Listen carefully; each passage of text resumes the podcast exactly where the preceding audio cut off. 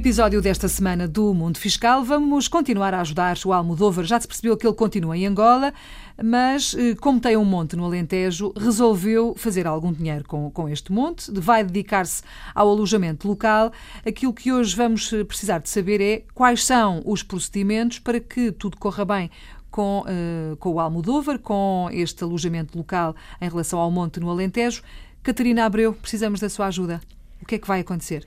O Almodóvar vai, uh, numa primeira fase, encerrar uh, o contrato de arrendamento que tinha, porque uhum. o monte estava arrendado, e te, para isso tem que entregar na, no portal das finanças o fim do contrato. Uh, a opção pelo alojamento local, que é um alojamento temporário a turistas, tem um código específico de atividade económica que começa por 55 e ele tem que proceder ao início da atividade também no portal das finanças. Porque estamos a falar de coisas diferentes, não é? Apesar, apesar de ser também, de certa forma, um arrendamento, não é? Alojamento local é diferente de arrendamento. É diferente. Tanto que aqui até é importante referir que uh, este ano, 2018, Uh, o arrendamento de quartos é uh, dedutível nas despesas de educação uh, no uhum. IRS. Uhum. Mas neste tipo de, de, arrendamento, não, porque o alojamento local tem uma, uma caixa específica, um código de atividade económico específico. Portanto, isso, cuidado com isso, não é? Isso quando for. A, é. Exatamente. Quando o seu filho, por exemplo, se acontecer precisar de eh, um quarto ou uma casa, se for um contrato de arrendamento normal, pode deduzir no IRS. Se for um contrato de alojamento local, não pode deduzir no IRS. Exato, porque o próprio alojamento local não tem um contrato, portanto, é, é um fim diferente. Uhum. O que não quer dizer que as pessoas, até por uma questão de comunidade, não recorram a ele Exatamente. para porque está perto da universidade. Na prática vai dar ao mesmo, não é? Vai dar ao mesmo, mas não pode pôr na, na, na, no IRS. Mas voltamos então ao, ao, nosso amigo Almodóvar. Ele tem o tal monte e vai uh, uh, apostar no alojamento local. Exatamente. Vai entregar o, o início da atividade e, como ele prevê uma faturação, portanto, um rendimento superior a 10 mil euros uhum. uh, naquele ano, vai ser enquadrado no regime de IVA. O que é que isto quer dizer na prática? Ele tem que indicar um volume de negócios em que ele, como está a abrir a atividade em janeiro, colocou mil euros. O sistema automaticamente faz o quê? Se no mês ele ganha mil euros, ao fim de 12 meses ganha 12 mil, uhum. superior a 10 mil e, portanto, automaticamente fica no regime do IVA.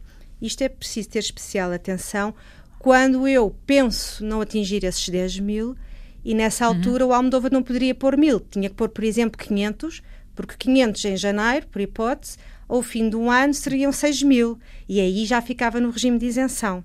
Portanto, é, uma, é muito importante aqui uh, o volume de negócios, uh, perceber em que mês é que estamos a fazer este início de atividade, porque é feita uma proporção automática e nem sempre isto é claro para as pessoas. Mas também não é fácil para as pessoas que estão a começar, não é? Perceberem qual vai ser o volume de negócios. Portanto, é mais ou menos. Por isso, mais vale fazer por baixo ah, e okay. ficar no regime de isenção, se, se for o caso, porque por hipótese, se eu no ano ultrapassar os 10 mil euros, no ano seguinte, em janeiro do ano seguinte, faço o enquadramento e a IVA e ah, aí okay. começo a cobrar. Portanto, não há problema. Não se, há problema. Se for por baixo, o pior é, é, se for acima, não é? O pior é se eu coloco um valor acima e tenho condições para estar no regime de isenção. Claro. Muito bem. Isso é que é preciso ter cuidado. Uhum.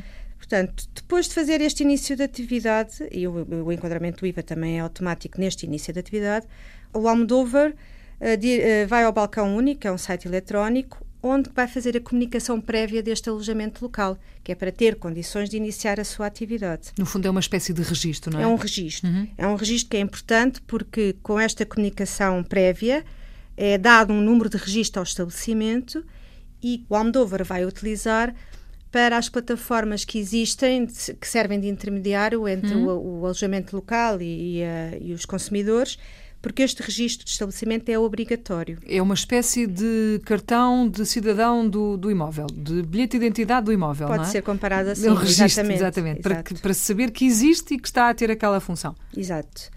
Relativamente depois à forma de tributação e faturação, é um assunto que nós vamos ver no, no, no episódio seguinte, porque é preciso perceber aqui que o Almodóvar é não residente e há aqui características uh, muito particulares pelo facto de estarmos a falar de um imóvel. Hum, não estamos a falar de situações uh, fáceis, são, enfim, histórias que se arrastam e que se complicam porque ele não vive cá, vive uh, fora do, do, país, porque tem filhos, porque tem uma mulher, porque, enfim, porque há aqui uma série de situações que se conjugam e, portanto, não basta querer, uh, enfim, entrar no mundo do alojamento local, é preciso perceber como é que isto funciona, o que é que se tem que fazer para que legalmente as coisas estejam corretas. Portanto, para a semana, novo episódio do Mundo Fiscal.